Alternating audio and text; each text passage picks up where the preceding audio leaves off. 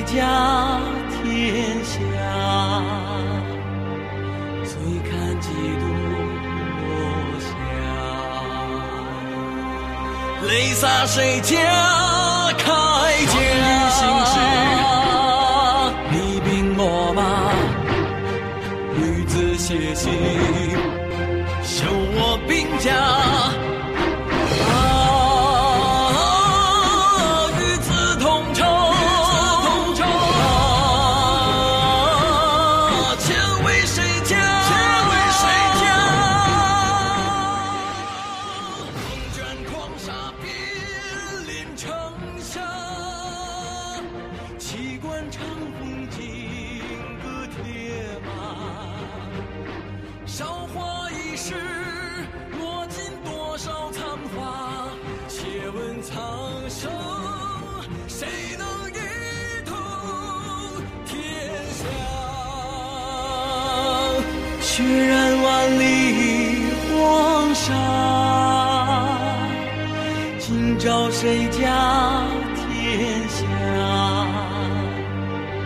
醉看几度落下，泪洒谁家？上回说到高曲尼，因为和郑昭公啊不和，昭公看他。也不顺眼，他也很明白，就做好了换人的准备，想让另一位公子韦来继位。这边的郑立功一直也没闲着，他也在为复位积极准备。他想联合在利益，利益哪儿？啊，上回说是陕西的。啊，凤翔不是那个利，是这个开封的军州。利益现在有谭伯镇守，他想联合谭伯一起办这个事儿。人家谭伯不干，你不干好，郑立功可心狠手辣，他派人化妆成商人，和利益的本地人结合。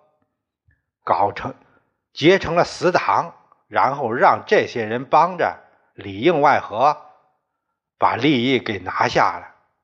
谭伯被杀，郑立功在利益大修工事，准备有机会就想翻盘。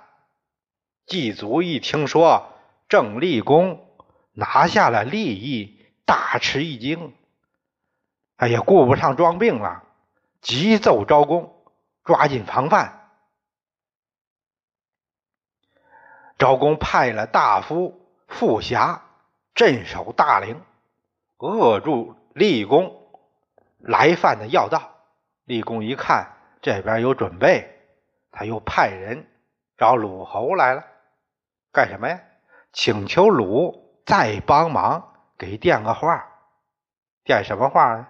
给宋说一下，就说上次那个事儿啊，办错了，希望原谅。要是能帮我复位，先前的条件我都照办。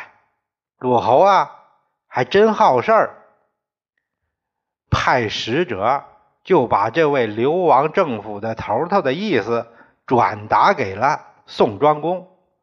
宋庄公一听，这眼前全是金子，贪心又来了。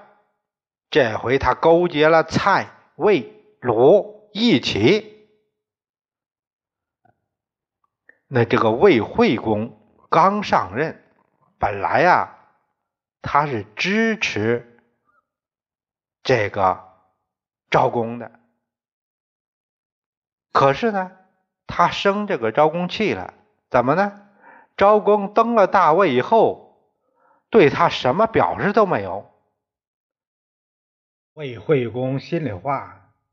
你这也太不够意思了，你怎么也得意思意思啊，一点意思也没有。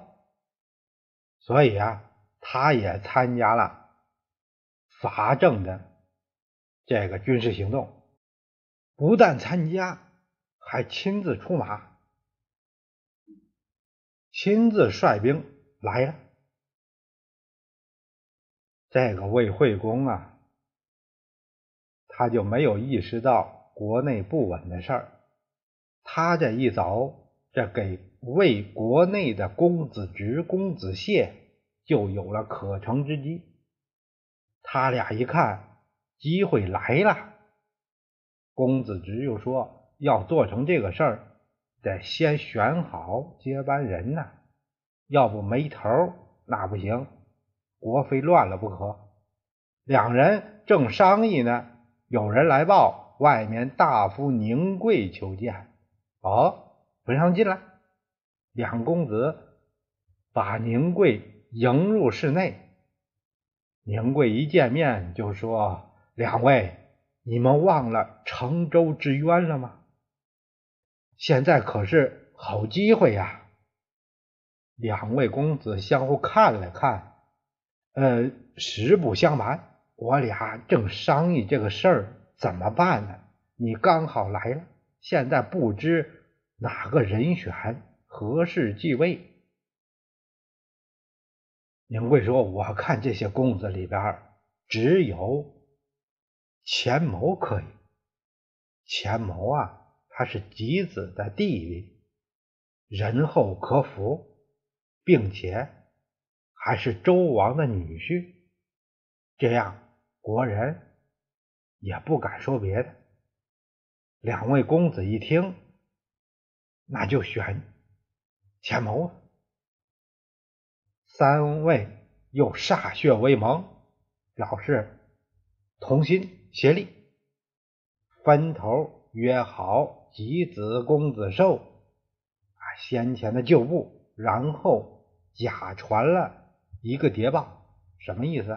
魏侯在伐郑这个战役中兵败身死，于是迎公子前谋继位，百官朝贺，然后又把惠公杀两公子的事儿向大家做了通报，重新安葬公子寿。及子，并遣使节去周氏通报，这个请求证明的意思。宁贵这边带了一支部队在郊外驻守，以遏制惠公的归路。公子燮就想把宣姜给杀了，公子直想得更远一点。这宣姜怎么说也是齐侯的妹妹，不如留着。这样要是和齐结好，那不是更好吗？于是就把这宣姜给挪到别宫去住了，待遇不变。咱们再看这宋蔡魏鲁这四国合兵伐郑，祭祖。亲自带兵到大陵拒敌，祭祖指挥得当，这四国没占到什么便宜。呃，一看一时半会儿也打不赢，也只好收兵，各自回国。人家别的回国啊没问题，这魏惠公傻眼了。走到半道，就听说二公子作乱，已经立钱谋为君了。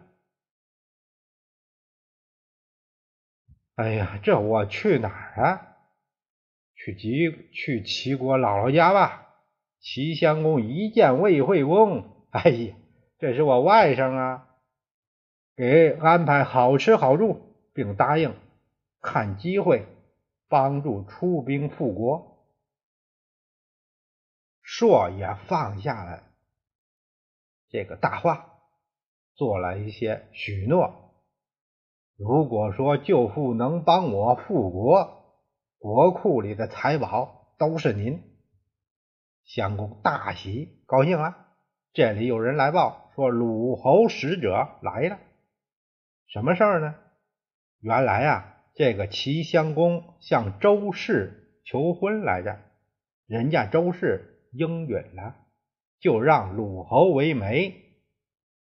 这是来说媒来了。这鲁侯是主婚人，要把王姬下嫁给齐国。鲁国使者也是为这婚事打前站的。鲁侯想亲自来齐办这桩婚事齐襄公一听，眼前一亮。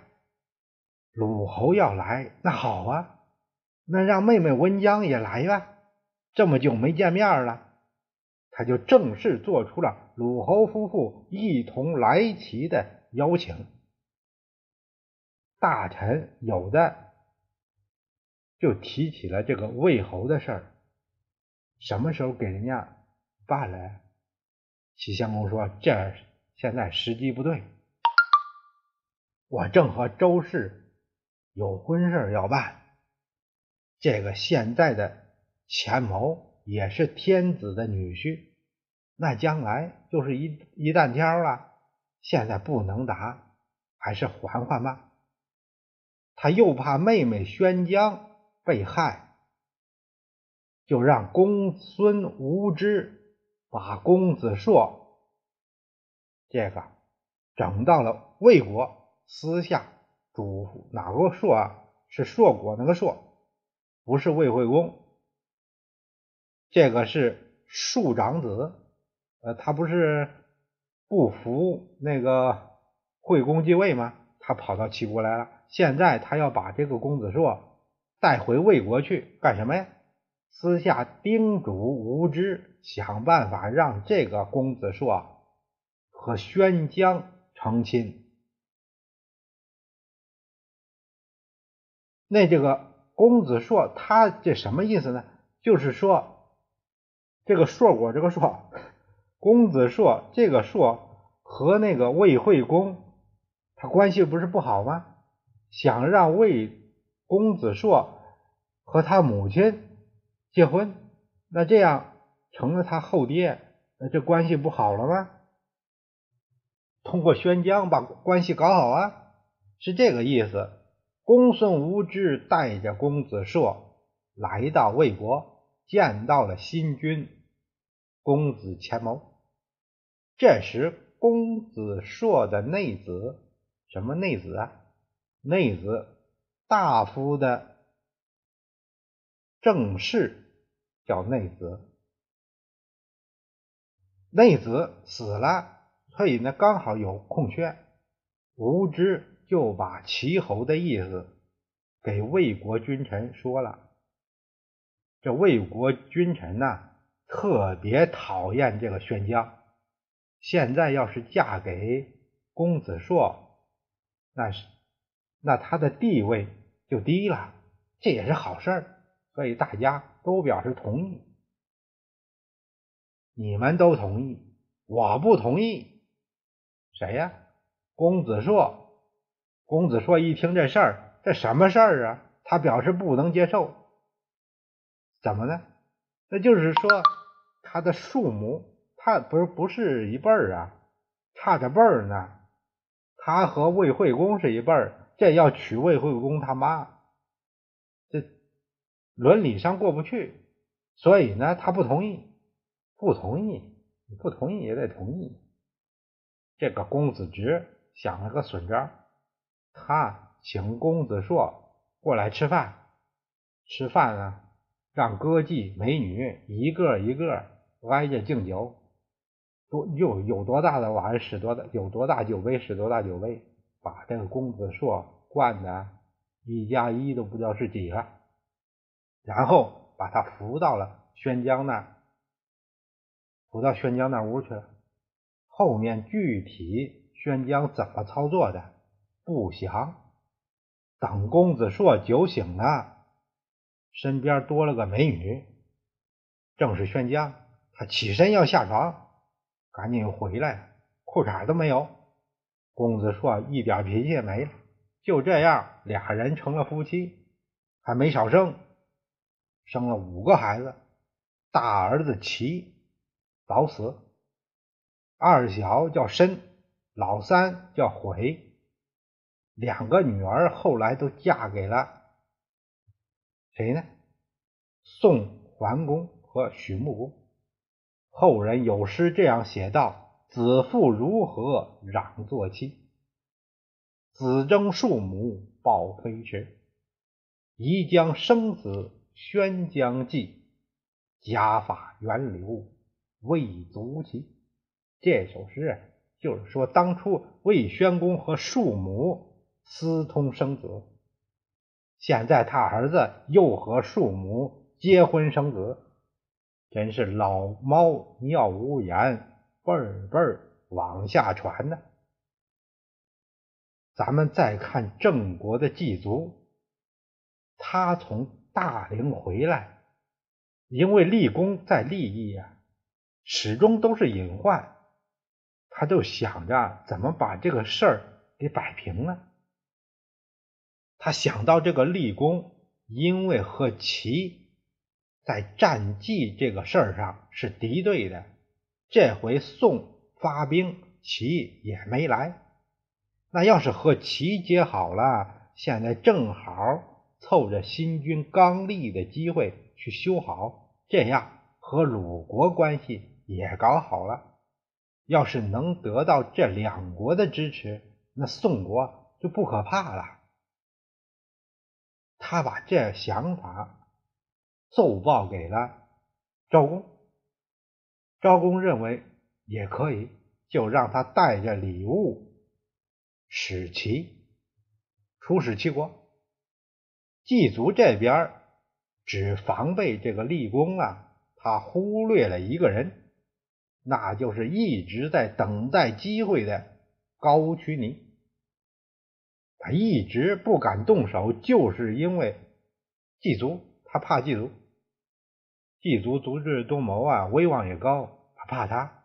现在祭祖远行，正是下手的好机会，秘密派人接回了公子伟，把公子伟藏在家中，就在招公。东行征祭之时，出去打猎，在必经之路设下了伏兵，死士搞了个突然袭击，就说呀，让强盗给杀了，这样招工就给做了，然后就立了公子伟为君，派人以公子伟的名义。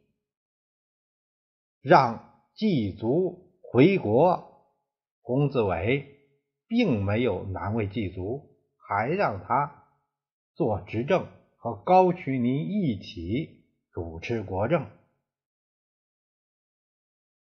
郑昭公就这样从魏国回来，还不到三年就死了。他这个人呢？算是上不上下不下的一个人。做世子的时候就和父亲出生入死，但他并没有学到父亲为人的智慧。他并不知人，可以说知人也不防人。孔子不是说吗？智，什么是智啊？知人。他这点做的不够。他对高渠尼是有一定的认识，但没有什么防范。